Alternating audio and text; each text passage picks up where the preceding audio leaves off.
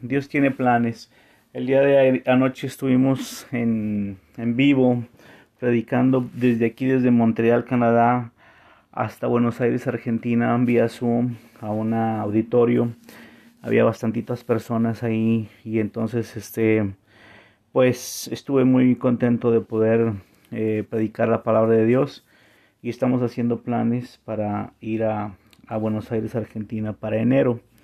Eh, créame que yo no me imaginé, pues yo soy de Monterrey, México, no me imaginé estar en Canadá ni en Estados Unidos. Eh, he viajado con el pastor Fred a Perú, aunque no pudimos predicar esa vez en, en Perú, estuvimos en, en Lima, e íbamos para Cusco, pero hubo un problema ahí migratorio y, y yo no me pude quedar y, y, me tuve que regresar, vivía en ese entonces en, en San Antonio, Texas. Eh, pero bueno, hemos estado en Vancouver, Canadá y ahorita en Montreal, en el otro extremo. Y digo esto para decirles que para Dios no hay ninguna cosa imposible. Dios primero te forja tu carácter, te desarrolla, te madura, eh, te planta en una congregación para que sirvas. Y llegado el tiempo, Él te prepara para lanzarte. Eh, el rey David tenía, tenía, cuando fue llamado por Dios, era un, era un jovencito que estaba eh, sirviendo a su papá, cuidando las ovejas de su padre. Esta historia la puedes encontrar en Primera de Reyes. Y tú ves que eh, el rey David era un jovencito, fue ungido por Samuel porque Dios había desechado a, a Saúl. La Biblia dice que Saúl, el rey Saúl, fue el primer rey de Israel era una persona fuerte, valerosa, valiente, pero con un pésimo carácter. ¿verdad? Le dieron una orden de, eh, de matar a una tribu que se llamaba Amalek. Y esta tribu Amalek eh, la perdonó el rey, el rey Saúl. Y entonces en 1 Samuel 16, 24 dice que eh, él perdonó al, al rey Amalecita y entonces lo que sucedió fue que eh, este rey, Saúl, desobedeció a Dios. Amalek fue una de las tribus que, acuérdense que fueron las que atacaron a Gedeón junto con los madianitas. Eh, en el libro de jueces nos habla la historia de que atacaron a, al pueblo de Israel, los madianitas y los, y los este, amalecitas. Madian si usted ve el significado de la palabra Madian, significa rencillosos, gente rencillosa. Y Amalek significa carnalidad. Wow, qué tremendo, ¿no? Madian y Amalek significa gente rencillosa y, eh, o sea, que le gusta el pleito y, y Amalek significa carnalidad. Gedeón, eh, uno de los jueces de Israel como Saúl en el tiempo de los jueces, fue eh, levantado por Dios y Gedeón significa el destructor o varón valiente y esforzado, que fue lo que le dijo el ángel de Jehová. Entonces, la historia de Gedeón está muy interesante, luego la voy a platicar, pero lo que, lo que quiero centrarme es que Amalek, la tribu de Amalek perduró y lo que sucedió es que Dios no se olvidó de lo que Amalek había hecho. Entonces le dieron esa orden al primer rey de, de Israel, a Saúl, que matara a Amalek, o sea, que matara carnalidad. Y entonces lo que sucedió fue que Saúl perdonó al rey, perdonó las vacas, perdonó todo lo mejorcito que había y se lo guardó para eh, mostrárselo a Samuel. Cuando Samuel viene y se da cuenta y dice, pues qué murmullo es este. Usted va conmigo ahí al pasaje de la Biblia donde dice, fíjese, se lo voy a leer exactamente como dice la palabra de Dios en primera de Samuel. Si vamos ahí, Vaya conmigo a Primera de Samuel, capítulo 16. Eh, dice la Biblia que lo que sucedió fue que eh, este empezó a perdonar todo lo que había, lo que le había dicho que matara, él lo perdonó. Y lo que sucedió fue que eso le desagradó a Dios. Dios eh, no le agrada que nosotros seamos desobedientes.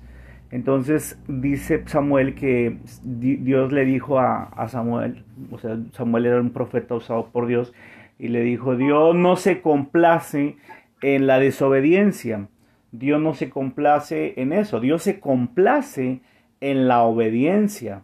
A Dios le, complace la obediencia, eso es algo muy importante porque em, la Biblia dice que, hay que obedecer a Dios en todo, hay que obedecerlo, si no lo obedecemos entonces lo que va a suceder es que eso no le va a agradar a Dios. Y mucha gente no, no, le no, no, no quiere obedecer a Dios. Y lo que sucedió con, con Saúl fue lo mismo. Eh, Saúl no obedeció a Dios y fue desobediente. Entonces no se complace Dios en la desobediencia y Amalek representa carnalidad.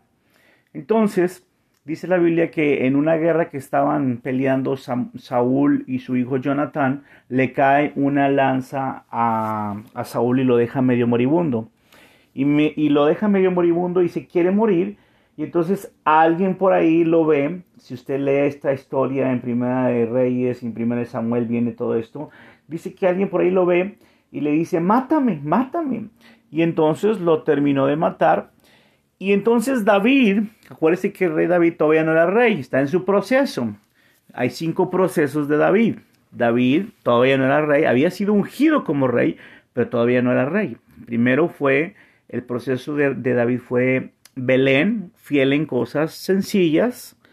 Después fue Gaba, cuando mata a Goliat, cuida tu corazón.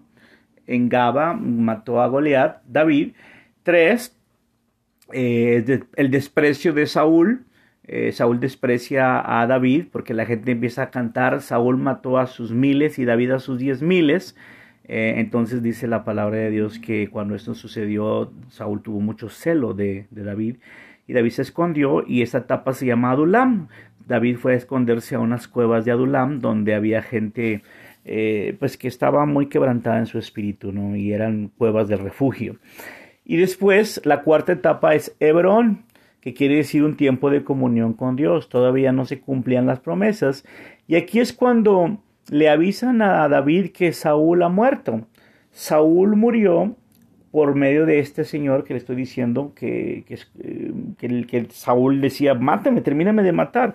Y cuando van a avisarle a David que Saúl había muerto, David pregunta, ¿de qué tribu eres? O sea, le dice al mensajero, ¿de qué tribu eres? Y este mensajero dice, soy de la tribu de Amalek.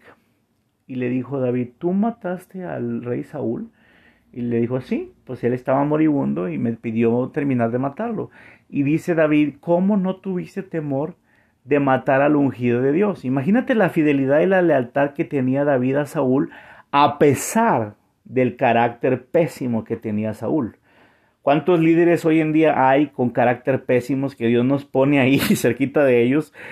Eh, y, entonces este, te es difícil obedecer porque, ay Dios, ayúdame, Dios, ayúdame, porque pues tú ves los errores de los líderes.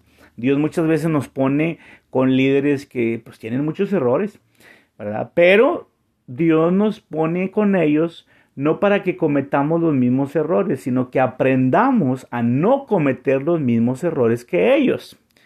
Tú, a ti te va a tocar ver errores de los líderes, de los profetas, de los apóstoles, de los pastores, de los maestros, pero no es para andar de chismoso, sino es para no cometer los mismos errores que ellos. Entonces, David le dice a este mensajero, ¿cómo no tuviste temor de levantar la mano contra el ungido de Jehová? O sea, Saúl ya estaba descalificado con Dios porque no había, había sido desobediente. Pero ¿qué terminó de matar a Saúl? Amalek. La tribu que, la tribu que Amalek perdonó fue la que la mató. ¿Sí me explico? Lo voy a repetir otra vez. La tribu que se le dijo a Saúl que matara, esa fue la primera orden que se le dio a Saúl, fue la que Saúl desobedeció y perdonó. Desobedeció esa orden y perdonó. ¿Qué quiere decir esto? Que muchas veces nosotros eh, hacemos concesiones con el pecado y eso se llama iniquidad. No podemos estar mintiendo todo el tiempo. No podemos dejar que la carnalidad nos gobierne. ¿Por qué muchos cristianos pecan? ¿Por qué hay mucho pecado en el cristianismo? Pues porque no hay una fe sólida o no han nacido de nuevo o no hay una fe sólida. Y entonces dice Hebreos capítulo 10, pecaremos para que la gracia abunde en ninguna manera. No tenemos permiso para pecar. Ay, hermano, es que soy un vil pecador. No, no, ya no eres. Cristo te redimió en la cruz del Calvario. Y dice, dice Pablo en Gálatas 2.20, crucificado estoy con Cristo, ya no vivo yo, más Cristo vive en mí. O sea, tu viejo hombre fue crucificado en la cruz del Calvario y ahora debe de reinar Jesús. Hay un, una nueva naturaleza, una nueva identidad y esa es la sangre de Cristo dentro de ti. O sea, la carnalidad no debe de gobernar. ¿Qué es la carnalidad? Pues vaya a Gálatas capítulo 5 y la carnalidad que es inmoralidad, fornicación, lascivia, idolatría, pleitos, enemistades, celos, iras, contiendas. Ahora yo, yo voy a ir más allá en la carnalidad. Dice ahí adulterio, fornicación y lascivia, ¿verdad? Como los primeros pecados. No hay escala de pecados, pecado es pecado, pero ahí voy. ¿Y qué es adulterio y fornicación? Es disfrutar sin compromiso es estando casado, meterte con mujeres, disfrutar sin compromiso. Pues hay adulterio espiritual en muchas iglesias. Muchos hermanos andan de iglesia en iglesia, pastores de iglesia en iglesia, predicadores de iglesia en iglesia, no, no rinden cuentas, no diezman, no ofrendan, no, no, no le rinden cuentas a nadie. Y, y lo que sucede es que están en carnalidad y ese es adulterio espiritual. Y el adulterio espiritual es disfrutar la presencia de Dios sin compromiso. o muchos cristianos disfrutan la presencia de Dios sin compromiso. Van a la iglesia, lloran, eh, leen la Biblia, este, están ahí dándose golpes de pecho, prometen no pecar, pero no tienen compromiso con la iglesia, no evangelizan, no comparten su fe, no, no leen la Biblia, no tienen tiempo de oración, no van a la oración, eh, solamente se la viven en el Facebook, solamente se la viven en las redes sociales, este Digo, no tengo nada en contra de las redes sociales porque ahorita las estamos usando, pero me refiero a que hay mucha gente que no tiene compromiso con Dios. Y entonces esa es carnalidad. Y Hebreos capítulo 10 dice que pecaremos para que la gracia abunde. En ninguna manera. Hemos sido crucificados con Cristo. El pecado no debe reinar más en nuestra vida. Yo no puedo estar mintiendo. Yo no puedo estar diciendo maldiciones. Yo no puedo tratar a mal a mi esposa o a mi esposo, yo no puedo decir groserías, yo no puedo estar viendo chistes rojos, este, aunque sean muy buenos, yo no lo puedo estar oyendo, yo no puedo, la otra vez, estando en las redes sociales, de repente salió ahí una, un, un, un, un stand-up, le llaman, y eran puras groserías. Entonces mi mente, ay Dios, dije, ¿qué, qué anduve oyendo? O sea, pues, ¿por qué estoy tanto tiempo con, con mi mente esas groserías que, que, que, tengo? Ah, pues es que escuché un stand-up con puras groserías y no puedes estar escuchando groserías, no puedes estar escuchando chistes rojos, no podemos estar eh, usando nuestro cerebro para divertirnos de una manera incorrecta. Eso no es la manera de divertirnos. Hay maneras de, divertirnos, pero esa no es la manera. Entonces, adulterio y fornicación es disfrutar sin compromiso. Y entonces tenemos que tener cuidado. Tenemos que tener compromiso con Dios. Hemos sido comprados con la sangre de Cristo. Y Romanos capítulo 12, versículo 1 dice que somos, somos un, un cuerpo para Dios, un cuerpo apartado en sacrificio santo y agradable, que es vuestro culto racional. Entonces, eh, hay otras maneras de reírse. ¿verdad? Eh, sin burlarnos de la gente, sin, burlar, sin burlarnos de los demás, sin, sin ver este chiste rojo ni nada de eso. Eh, entonces, ¿qué más dice ahí que es los frutos de la carne o la carnalidad? Dice ahí que la, carnalidad también es em, rebelión, ¿verdad? Es, es hechicería, perdón, hechicería. Pues yo sé que muchos hermanos no van a los brujos ni practican brujería, ¿verdad? La hechicería, pues para nada, está, nadie se anda leyendo la mano ni nada. Eso, eso no sucede en la iglesia. Yo estoy de acuerdo. Pero cuando fue reprendido Saúl, cuando perdonó a Malek, eh, le dijo Samuel a, Saúl, le dijo, fíjese lo que le dijo, eh, como pecado de adivinación es la rebelión. Como pecado de adivinación es la rebelión. O sea, una persona que está en rebelión, una persona que vive enojado, una persona que habla mal de los demás, pues la Biblia dice que como pecado de, de, adivinación es la rebelión. O sea, tú no necesitas ir con un hechicero. Si tú andas de chismoso hablándole a, medio mundo de, de, mal de un profeta o de un apóstol, de un pastor, de tu hermano que está a tu lado, de tu esposa, si andas hablando mal, esa es adivinación. Dice, como pecado de rebelión, como pecado de adivinación es la rebelión. Y dice, y como pecado de idolatría es la obstinación. Fue lo que le dijo Samuel a Saúl en, en, en, en 2 Samuel capítulo 16, versículo 24, le dijeron eso. Le dijeron, no, no, no puedes estar haciendo eso, Saúl, porque como pecado de adivinación es la rebelión y como pecado de idolatría es la obstinación. La idolatría, hermanos, no es traer la Virgen de Guadalupe cargada en, el escapulario, ahí en el collar. La idolatría no nada más es eso, tener ahí un, un mono, una imagen. No, no. La idolatría es cuando tú adoras cualquier cosa en primer lugar que no es Dios. Lo voy a repetir una vez más. No sé si me están escuchando por ahí, porque parece que se me apagó esto. Permítame un segundito. Voy a ver si estamos en, sí, estamos en vivo. Ok, la idolatría es cualquier cosa que yo pongo en primer lugar que no es Dios. Mucho ojo con eso, ¿eh? porque la idolatría puede ser la familia. La idolatría puede ser, ah, yo no voy a la iglesia porque voy con la familia, yo no voy a la iglesia porque voy con la esposa, yo no voy a la iglesia porque voy con el esposo, yo no voy a, yo no oro porque voy al trabajo, yo no oro porque voy al fútbol. Espérame, o sea, todo lo que ocupe el primer lugar que no es Dios es idolatría. Y el primer mandamiento dice, no tendrás dioses ajenos delante de mí, dice Éxodo capítulo 20. Un Dios puede ser la familia, un Dios puede ser el trabajo, un Dios puede ser la esposa, la novia, un Dios puede ser el entretenimiento, un Dios puede ser el Facebook, un Dios puede... Fíjate, ¿cuánto, cuánto le dedica la gente? Hasta siete horas en las redes sociales, pegados al celular se acuestan con el celular, se levantan con el celular, se duermen, eh, se comen con el celular, están comiendo, está a un lado. Yo no digo que, que sea malo el celular, o sea, está bien, es una herramienta amoral. ¿Qué quiere decir esto? Tú le das la moralidad que, se requiere. Entonces tú debes de tener, todo tiene su tiempo. Eclesiastes 3, 3 capítulo 3 dice que todo tiene su tiempo. Hay tiempo de comer, hay tiempo de reír, hay tiempo de llorar, hay tiempo de dormir, hay tiempo de despertarse, hay tiempo de hablar, hay tiempo de las redes sociales. Pero por favor, siete horas en las redes sociales y cero horas para orar.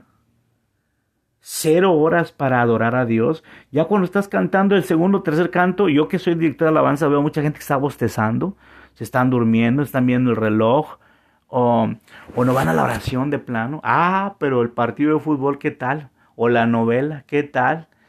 Eh, Rosa Salvaje o qué sé yo, las novelas, ya, ya ni sé ni cuáles hay, porque ya ni hay buenas novelas, pero a lo que voy es que eh, el entretenimiento, yo no estoy en contra de, de, los deportes, no estoy en contra de las noticias, no estoy en contra del celular ni de las redes sociales, estoy en contra de que pasemos demasiado tiempo en, en, esto y no con Dios. Idolatría es carnalidad. Idolatría no nada más es eh, colgarse algo ahí en el cuello o una imagen. Idolatría es cualquier cosa que ponemos en primer lugar que no es Dios. Entonces, esto se le dijo a, al rey Saúl, le dijo Samuel cuando le reprendió por haber perdonado a Malek. Saúl, como pecado de adivinación es la rebelión y como pecado de idolatría es la obstinación. ¿Qué es la obstinación? Una persona que, que es terco en pecar, no cambia, no cambia, siempre llega tarde a todo. Ahora no es pecado llegar tarde, pero siempre. O sea, la reunión en la iglesia empieza a una hora y porque siempre llegamos tarde. Eh, aquí en Estados Unidos me acuerdo que entré a un trabajo y, y me decían en el trabajo, este, eres bienvenido a trabajar, pero no llegues tarde. E, eres, bien, eres bienvenido al trabajo, pero no llegues tarde. Entonces eh, nos, decían, porque yo decía, pero ¿por qué dicen eso? Y pues dice, es que los mexicanos y los latinos siempre llegan tarde. Siempre traen drogas y llegan tarde. Tenemos una mala fama en, estos países. Aquí habrá otros problemas, pero tenemos que quitar esa mala fama de llegar tarde a todo. Tenemos que tener un buen comportamiento y una buena disciplina. Entonces, Amalek te puede destruir. ¿Por qué? Porque eso fue lo que destruyó a Saúl. A, Saúl perdonó la carnalidad, pero David no. David destruyó. Dice la Biblia que cuando David le pregunta al mensajero, ¿de qué tribu eres? Soy de Amalek. Ah, tú eres de la tribu que, que Dios dijo que tenían que morir. Y ahí mismo agarró el cuchillo y lo mató. ¿Por qué? Porque David representa el corazón de Dios. Dice la Biblia que David tenía el corazón de Dios, eh, era como el corazón de Dios. Ahora David era una persona común y corriente y, créanme con todo respeto, hubo muchos problemas en el carácter de David, pero aún así él se arrepentía y cambiaba sus caminos, aunque él derramó mucha sangre y él en ese tiempo, pues eran otros tiempos, él era una persona con un carácter también fuerte, pues él adoraba a Dios, él obedecía a Dios, él trataba de estar bien con Dios siempre. David todos los salmos que tú ves, siempre ves un corazón arrepentido. Cuando pecó y se metió con la mujer de Urias, dice, dice la Biblia que se tiró al suelo y, y empezó a pedir, perdóname, Señor, perdóname. Salmo 51 decía, límpiame, ven mí si hay caminos de perversidad. Él estaba arrepentido, aunque hubo una consecuencia, murió el hijo de Betsabé. Eh, hubo una consecuencia de su pecado, porque obviamente lo que siembras cosechas. Si, si tú estás pecando y tú piensas que Dios no se está dando cuenta, tarde que temprano Dios va a tratar el pecado, va a tratar el asunto con nosotros. Eh, no estoy, no soy una persona muy, muy estricta en ese aspecto, pero no, Dios no puede ser burlado. Dios no puede ser burlado. Dios es lento para la ira y grande en misericordia, pero eh, a lo que me refiero es Dios al que ama castiga. Y como padres, por ejemplo, a mí con mis hijas, yo creo que yo soy muy tranquilito. Cuando las niñas iban creciendo, yo no, no les disciplinaba tan fuerte, no era tan rígido. Eh, pero mi esposa sí, ella sí no se tentaba el corazón. Eh, compramos una varita y esa varita cuando eran niñas, pues mm, yo le decía a, mi esposa, oye, tranquila, dice, no, no, vamos a disciplinarlas porque las niñas, si no se disciplinan ahorita, al rato se nos van a echar encima. Y entonces, este, eh, mi corazón era más de pollo, no más noble, trataba de dialogar, pero pues sí es bueno que en un matrimonio, pues siempre alguien sopese, ¿verdad? En el sentido de que eh, no estoy diciendo que lleve los pantalones, sino estoy diciendo que a veces eh, eh, el, el, esposo tiene algo que la esposa le falta y la esposa tiene algo que el esposo le falta. Entonces se complementan, a eso me refiero. Y mientras las niñas crecían, tengo cuatro hijas, pues utilizamos la vara. Y la Biblia dice en Proverbios que el padre que ama a su hijo lo disciplina. Y entonces eh, disciplinamos a nuestras hijas y gracias a Dios siguen en casa. Una ya se nos casó, y las otras tres están tremendas, las, las dos, eh, tengo dos adolescentes, una de 22 y una de 19 y una de 11. Y no creas, este, mm, luchamos con, tenemos adolescentes, es difícil criar adolescentes, pero aquí en la casa hay reglas que no están cuestionadas. La obediencia no se, la obediencia no se cuestiona o no se negocia. Aquí vives en esta casa, hay horarios, hay maneras de uso del celular. Por ejemplo, mi esposa, si las niñas se pasan con el iPad de tiempo, se los quita. Y no se tiente el corazón. Se les quita el iPad y les dice, no, tienes que lavar trastes, tienes que barrer, tienes que trapear, tienes que ayudar en la casa. Eh, igual, y, yo, y también, pues yo tengo que apoyarla en ese sentido.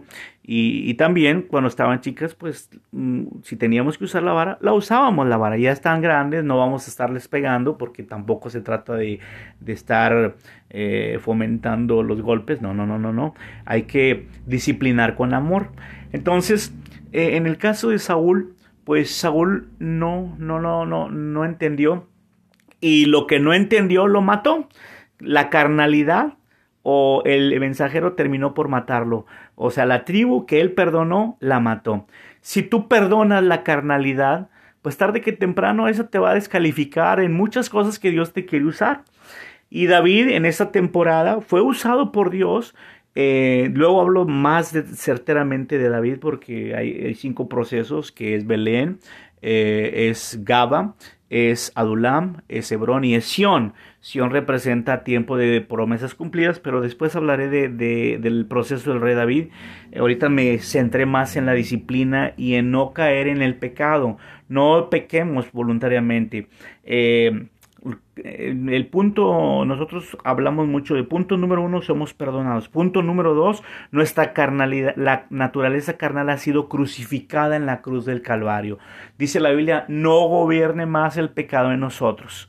Entonces ya no puede estar reinando el pecado en nuestra vida. Ahora estamos apartados para Cristo. Ahora estamos apartados para buenas obras. No tenemos permiso de pecar. Si tienes pecado, arrepiéntese todos los días. Y yo todos los días le digo, Dios, perdóname si pequé. Es más, fíjate lo que dice Romanos este, 14, 23, dice que, que si no tienes fe, se te es contado como pecado. O sea, pero, si tú no tienes fe, eh, se te es contado como pecado. Entonces, tenemos que tener cuidado si estamos indiferentes o apáticos, porque eso es pecado, eso es carnalidad, no tener fe. Si te dicen estás enfermo y tú dices, ay, pobre de mí, estoy enfermo, eso es pecado. No, tenemos que declararnos sanos en el nombre de Cristo Jesús y pelear la batalla de la fe si, si te invitan a, si te dicen, este, ay, este, nuestro país es muy pobre, no vamos a salir adelante, estoy sin dinero, mira nada más, tú estás quejándote todo el tiempo, pues siempre vas a estar ahí porque como piensas eso eres.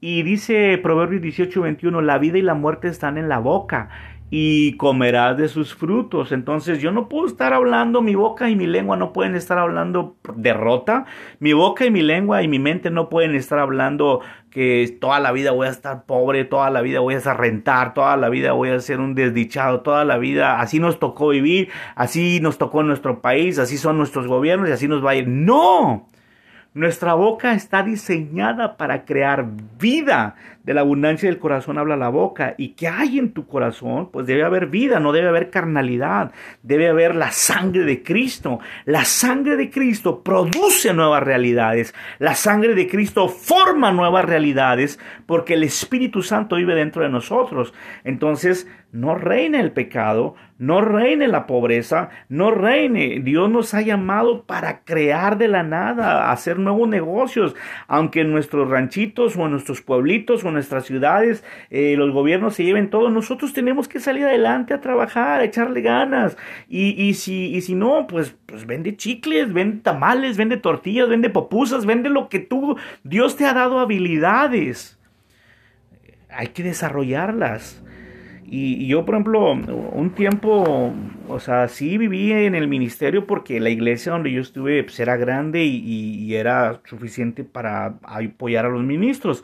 Pero cuando fui a Estados Unidos, pues me tuve que poner a trabajar, tuve que agarrar chambas de pintar, aprender a poner piso, a pintar, a tirar basura. Em, no, infinidad de cosas. Ahorita aquí en Canadá ando limpiando baños, estoy en un mall limpiando, este eh, no me da vergüenza porque aunque soy ministro de Dios, esos trabajos son oportunidades para hablar de Cristo. Eh, cuando estuve en Monterrey no me daba miedo trabajar de taxista, ni nada, al contrario, es muy honrado estar trabajando de taxista. Un pastor una vez me dijo, ah Israel, tú deberías de tener una iglesia grande, ¿qué andas haciendo de taxista? Me da lástima que andes de taxista. Y, yo le dije, pues lo siento, hermano, si tú no me mantienes, este, yo tengo que trabajar, yo tengo que echarle ganas. Dios me ha dado fuerza, me ha dado dos manos, dos pies, me ha dado un cerebro para desarrollar. Y salgo a trabajar y gracias a Dios, ahorita tengo mi carro y lo estoy pagando desde aquí, lo estuve pagando allá. Y no me da vergüenza decir que soy un ministro que anda trabajando, echándole ganas, como Pablo un tiempo trabajó haciendo carpas. Este, llegará el momento en que Dios provea 100% para no estar ahí, pero Dios nos quiere en la calle, Dios nos quiere en la, en, la calle, no me refiero sin nada. Dios, no quiere, Dios nos quiere trabajando, Dios, Dios no nos quiere encerrados en una cueva, eh, deprimidos, llorando, y Dios, úsame, Dios, úsame, Dios, úsame, Dios, úsame, y no haces nada. ¿Cómo quieres que Dios te use si estás ahí hincado sin hacer nada? Pues tienes que ir a un hospital a orar por enfermos, tienes que ir a la calle a orar por, por gente que está enferma, tienes que salir, a, la gente no va a llegar sola a la iglesia, tenemos que compartir el pan, llevar el pan, llevar un lonche a alguien, compartir las buenas nuevas. ¿Cómo quieres que se te llene la iglesia si estás ahí sentado, ore y ore y ore? La fe sin obras es nada. Orar sin acción es nada. Tenemos que orar y la fe con obras, no que las obras me salven, sino que las obras son un resultado de nuestra fe y de nuestras convicciones. Espero que me esté expresando bien y no me malinterpretes, lo digo con, mucho amor eh, y, dando mi testimonio, ¿no? Hay muchas oportunidades. Cuando estás en la calle, tú ves la necesidad de la gente y ves cómo la gente necesita el amor de Dios. Eh, yo me gozo porque por ejemplo, ahí en el trabajo donde estoy, estoy compartiendo mi fe. Y también mi, fe no es nada más estar leyendo la Biblia ahí o, estar hable hable, no. Mi fe se comparte con mi testimonio. O sea, que llegues temprano, que hagas el trabajo con amor, con alegría. Hay mucha gente que va a los trabajos y va sin amor y sin alegría y le pesa ir al trabajo. Pues pues entonces salte de ese trabajo y métete a un trabajo donde tú lo hagas con amor y con alegría. La Biblia dice que cuando hagas las cosas, hágalas para Dios y no para los hombres. O sea, si, si te toca ser un empleado, hazlo con amor. Si haces ahí el cascajo, la construcción, o andas vendiendo paletas o lo que sea, hazlo con amor. Si, si, si, y si eres un empresario, pues échale ganas, hazlo con amor para Dios. Y Dios bendecirá la obra de tus manos. Pero hoy en día oigo muchos cristianos y mucha gente, ay, pobre de mí, no me gusta ese trabajo, voy a ir a otro, no me gusta ese trabajo. Andan de trabajo en trabajo en trabajo y nunca prosperan. ¿Por qué? Porque no son, no, no son constantes en donde están. Dios no puede bendecirte así. Entonces no permitas que la carnalidad gobierne, sino permite que el reino de Dios gobierne en tu vida. No seas descalificado como Saúl, sino como David, que pudo adorar a Dios, exaltar a Dios, pero pudo vencer a Amalek, que es carnalidad. Madián y Amalek fueron vencidos con Gedeón. Acuérdese que Gedeón también utilizó la trompeta y la alabanza a Dios. Y David, pues era un adorador a Dios. Y él sabía, era obediente a Dios y él sabía que aunque la regaba, pues aunque, aunque a veces desobedecía, pedía perdón a Dios y cambiaba. Que en este día sea un día de éxito para tu vida y que carnalidad no reine en tu vida, porque Cristo mató la carne en la cruz del Calvario.